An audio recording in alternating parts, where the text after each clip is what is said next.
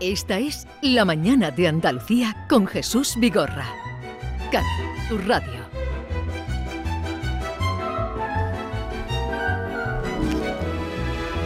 11, 5 minutos de la mañana y vamos a, vamos a hablarles a ustedes de un estreno inminente de eh, Canal Sur Televisión. Desafío Ártico. Todavía tendremos que esperar unos meses antes de que estas imágenes se conviertan en un escenario familiar para los espectadores andaluces.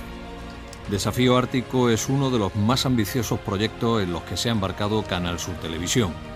Una expedición al gran desierto blanco, al corazón de Groenlandia, donde los protagonistas serán un grupo de jóvenes andaluces que antes de bregar con las dificultades de un viaje de estas características ya han tenido que enfrentarse a una difícil prueba personal. Todos han superado un cáncer y ahora tendrán que conocer los síntomas, los riesgos y también las soluciones de otra terrible enfermedad que hipoteca el futuro de la especie humana, el cambio climático ya no se trata de un problema ambiental. Bueno, eh, después de esta presentación y también contado, eh, José María Montero, eh, buenos días. Muy buenos días. Me alegro mucho de verte por aquí. Y yo encantado de estar con vosotros. bueno, ya conoces a David, Norma. Muy bien, encantado. Oye, qué, qué manera de sintetizar. bueno, son muchos años sintetizando. Sí, sí.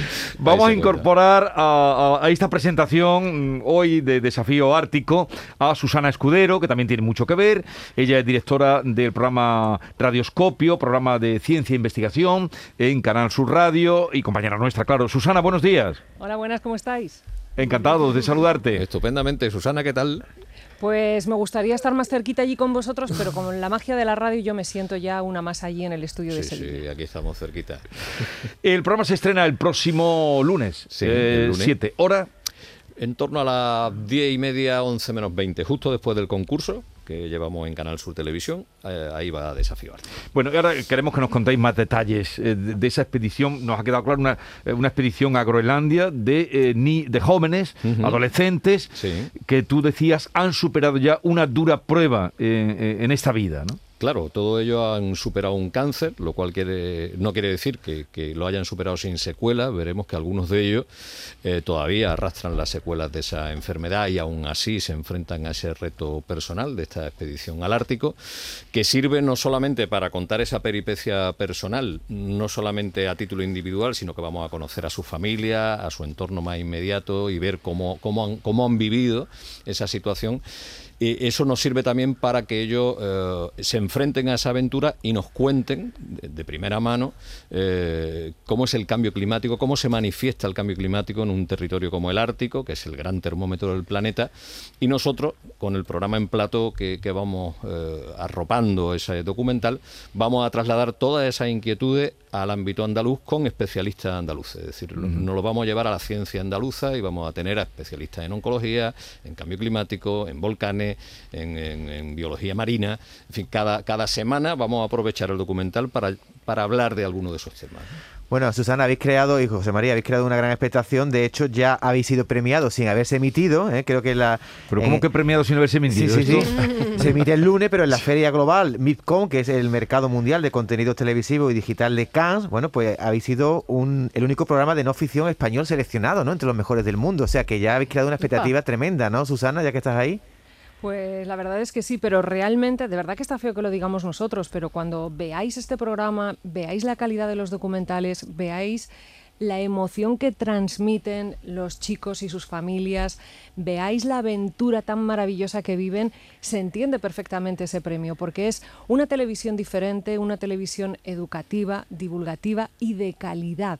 Así que, eh, siendo como somos la televisión pública de Andalucía, nosotros mejor que nadie para hacer este producto y qué bonito que en un ambiente, en un espacio como el que tú has dicho, David, se reconozca ese trabajo. Pero creedme, cuando veáis los documentales, cuando veáis el programa, lo vais a entender. Es algo diferente y muy, muy emocionante.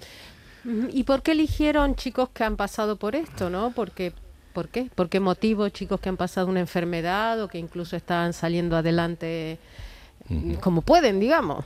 Bueno, ya había varios motivos. El, el- el jefe de la expedición, Manolo Calvo, es un enamorado del Ártico, un hombre con mucha experiencia en expediciones árticas, que siempre ha estado vinculado también al- a, a una fundación, la Fundación Olivares, que es una fundación eh, malagueña que presta apoyo a las familias y a los niños que sufren eh, cáncer. Entonces ellos llevaban con el tiempo con esa idea eh, de plantear un- un- una expedición ártica con este tipo de chavales que ya habían pasado por un, por un, digamos, por un reto personal tan duro como ese. Y aún así, y esto es algo también importante que hay que destacar de esta serie, no hay ni drama ni hay teatro en Desafío Ártico. Ni hay concurso ni hay competición. es un relato muy medido y muy sincero de la propia historia de estos chicos y de su aventura en el Ártico y de cómo se enfrentan también allí a esa, como yo contaba en el, al comienzo, a esa enfermedad que nos afecta a todos, ¿no? que es el cambio climático. Oye, ¿y, y por qué elegisteis Groenlandia?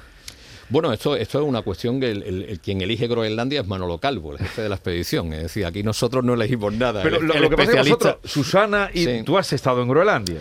Yo no he en el estado- Ártico, no has estado he estado nunca. en el Ártico, sí. Yo recorrí hace algunos años, bueno, he estado varias veces en esa zona, pero hace no hace mucho, justamente el, el- el verano anterior a la pandemia, tuve oportunidad de, de recorrer con un buen amigo que ha vivido muchos años en Escandinavia, Carlos Vallecillo. Tuve oportunidad de recorrer tres de las cuatro Laponias, la Sí. Laponia noruega, la sueca, la finlandesa, nos faltó la Carelia rusa y entonces conocimos eh, muy en profundidad esa zona del, del Ártico, ¿no? O sea que sí conozco ese, esa parte. Yo lo más cerca que he estado del Ártico es en mi Palencia natal, que es casi similar por temperaturas. Yo creo que es peor que el Ártico. ¿eh? Oye, Susana, José María, habéis conseguido, vamos, en mi caso ya que yo el lunes a las 10 y media esté plantado delante de Canal Sur, porque no me lo voy a perder, pero contadnos más cuántos capítulos va a tener la docuserie, de qué metraje va a ser cada episodio. Cuenta, cuenta, Susana. Bueno, la serie dura ocho capítulos. Eh, lo que es la aventura, lo que es el capítulo, el documental, viene a durar una media de una hora, una hora y diez minutos, dependiendo de cada capítulo. Y va arropado, como se está contando José María, por ese programa en plato que completamos con especialistas de aquí de Andalucía, eh, que viene a durar pues otros 20 minutos aproximadamente de media a mayores. Eh, y yo te aseguro, David, que vas a venir dormido al día siguiente a la radio, pero te vas a quedar hasta el final. Oye, y vuestra misión en plató, porque claro, los que viajan son lo- los chicos, Sí, mm, Manolo. Calvo es el jefe de expedición, y vuestra misión eh, en el plató, ¿cuál es? Bueno, nosotros lo que hemos querido hacer en Plató es arropar ese documental y arroparlo trayendo eh, no solamente a los protagonistas, es decir, en Plató vamos a tener a Manolo Calvo, vamos a tener a los chicos, eh, vamos a tener a uno de los productores ejecutivos, el que, el que ha tenido en la cabeza todo el, el diseño técnico, de, que es muy complejo de un- de una serie así, pero también hemos querido que eh, en función de lo que cada capítulo nos va narrando, eso nos sirve a nosotros de excusa, en el mejor sentido, para eh, fijarnos en la ciencia andaluza que hay detrás de toda esta Ya. historia. Es decir, que si estamos hablando de cáncer infantil, vamos a tener a especialistas en cáncer infantil que nos van a hablar no solamente de cómo han avanzado los tratamientos, sino, de, por ejemplo, de la relación emocional tan necesaria entre eh, el personal sanitario y los niños y su familia. O vamos a traer especialistas en cambio climático o en volcanes. eh, en fin, cualquier elemento que aparece en la serie nos sirve a nosotros para conectar con los especialistas eh, andaluces que en, en esas distintas materias que van a pasar por el programa. Y sacar pecho de la maravillosa ciencia que se hace aquí en Andalucía. Sí. O sea que no solo es un programa de televisión, sino que tiene valores educativos también, porque después se pasará por los institutos, supongo. Bueno, es que hay un vínculo directo con los institutos y de hecho Susana precisamente eh, pasa por un instituto eh, en donde hemos llevado los documentales antes de que se emitan precisamente para que en plató también sepamos cómo se está recibiendo este, esta Sí. serie en- entre el alumnado, entre los profesores y luego los chicos, que también es algo muy llamativo, los propios jóvenes que han participado en esta experiencia. Ellos se convierten en embajadores del- de la lucha contra el cambio climático y andan ya rumiando, nos lo cuentan en, en plató, eh, una asociación, crear una asociación para seguir transmitiendo Para todo este tipo de valores y de información. Haciendo, haciendo proselitismo, eh, que hemos estado siempre, José María Montero, eh, en favor o la concienciación del cambio climático. ¿Habéis trabajado alguna vez juntos, Susana y tú, José María, o no? Afortunadamente sí, muchas veces. Sí, habéis hecho... Porque- sí, hemos hecho, pues mira, sobre todo cosas de formación, ¿verdad, Susana? hemos estado implicados en muchas acciones de formación orientada a colegas, es decir, hemos formado a periodistas en, en técnicas de divulgación científica y hemos formado a científicos en divulgación científica. Entonces, Susana y yo sí hemos colaborado en unas cuantas ocasiones, lo cual para mí es un lujo absolutamente trabajar con Susana. Lo mismo digo, somos compañeros y a pesar de todo amigos. Efectivamente. Oye, Susana, Bueno. supongo, perdón, perdón, Norma, supongo que, que los ocho chicos son, son unos privilegiados, los que han estado, do- creo que han sido dos meses en esa expedición, pero ¿cómo ha sido el proceso? O sea, son ocho chicos, ¿cómo habéis elegido a esos ocho? ¿Va por provincias o cómo ha sido ese proceso de selección? Los chicos son uno por cada provincia de Andalucía. Una de ellas es de Córdoba, aunque ahora reside también en, Málaga, pero eh, son cuatro chicos y cuatro chicas y cada uno mm, de ellos es de una provincia. La selección se hizo con Manolo Calvo y a través de la Fundación Olivares, como os decía antes José María, porque trabajan juntos desde hace mucho tiempo. Andrés Olivares, que es el presidente de esta formación, tiene mucho contacto con las familias y con los niños que atraviesan esta enfermedad en Andalucía y así fue como se realizó esta, esta selección. Así que va a estar representada toda Andalucía, mitad chicos, mitad chicas. Tienen entre 14 y 17 años. Bueno, Norma. sabemos que afortunadamente el tema de, de los niños, el tema de la oncología está muy avanzado, tiene un poder de recuperación y una expectativa de vida y de salir adelante impresionante. Pero, ¿cómo está la salud del medio ambiente? Bueno, Eso, eh, a ver qué nos Eh, dicen. después de la experiencia Vamos que a han ver, sí. tenido. Aquí hay que eh, eh, decir, la salud del medio ambiente está regular tirando a mal, ¿no?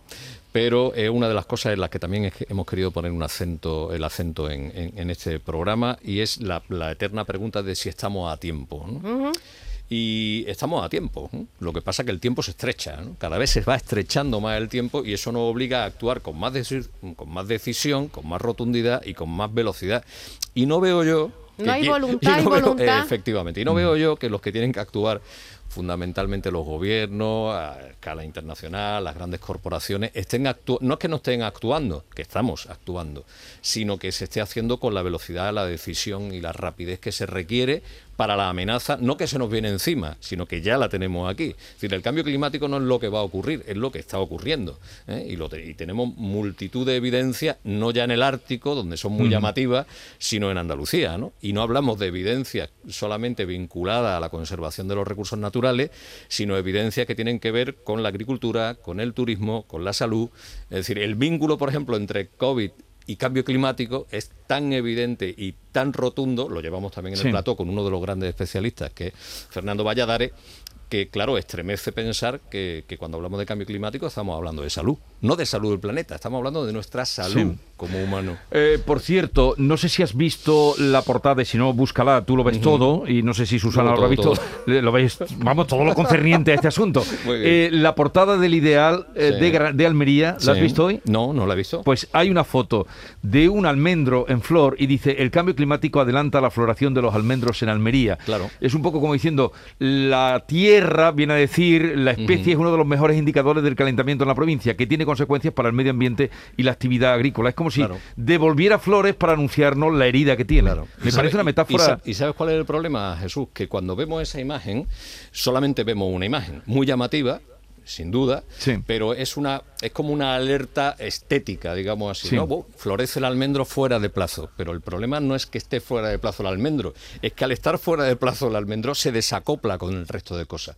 Por ejemplo, se desacopla con los polinizadores. El insecto que poliniza ya no está acoplado con el momento de la floración. La vida es tan frágil, tan compleja y al mismo tiempo tan frágil que cualquier desacople de este tipo lo que desencadena es un- una serie de consecuencias, algunas muy evidentes y otras ocultas, pero que al final todas se vuelven contra nosotros. ¿no? Pues sí, eh, en fin, seguiremos insistiendo. José María, tú ya lo haces y, y- y también eh, Susana y aquí tendremos que hacer esa... eh, bueno, ya lo venimos haciendo todo lo que podemos. Por cierto, eh, aparece también Dani Rovira o Sí, narrador de la es serie, el ¿no? narrador de la serie, efectivamente. Y como os ha costado mucho convencerlo, él es... eh, Supongo que, bueno, en fin, tú, tú sabes que un- una persona con esta proyección no, no es fácil y además coincidió cuando él estaba todavía recuperándose, pero, pero claro, hay un vínculo también ahí Sí. De su propia, de su propio tránsito personal por esa enfermedad, ¿no? Y de, y de hecho los chicos hablan en algún momento, en alguno de los capítulos de eso, ¿no? De Dani sí sabe de lo que estamos hablando, Sí. si no entiende, ¿no? ya, ya, ya. Que tengáis muchísima suerte. A ver, escuchamos un poco. atractiva, quiere ser sobre todo útil y oportuna. porque Desafío Ártico casa a la perfección con los valores de Canal Sur Radio y Televisión, casa con su compromiso en la lucha contra el cambio climático, en su compromiso con el medio, con el medio ambiente. Desafío Ártico. Desafío Ártico comienza el próximo lunes. Que tengáis mucha suerte. Muchísimas gracias. Eh, Gracias. Susana, que no sabía que eras palentina. Eh, Conozco a muy poca gente de Palencia, no sé si tú conoces a mucha. Yo conozco a una, a Susana. A Susana. que hoy, eh, hoy es un día grande allí por nuestra tierra, ¿no? Sí, señor, hoy es el día de la patrona, la Virgen de las Candelas. Sí, Virgen señor, de la Virgen de la calle. La Candelaria, claro, claro, claro. Pero ya te sí. digo que como todas las palentinas sean como Susana, hay que ir a Palencia, sin duda. Cuando queráis montamos una excursión. Eh, muy bien. Eh, Susana Escudero, mucha suerte, gracias por estar con nosotros. Y José María Montero igualmente. Ya Encantado. iremos haciéndonos eco también de eh, Desafío Ártico que comienza el próximo lunes. Muy bien, muchas gracias. Hasta luego. Hasta luego, compañeros.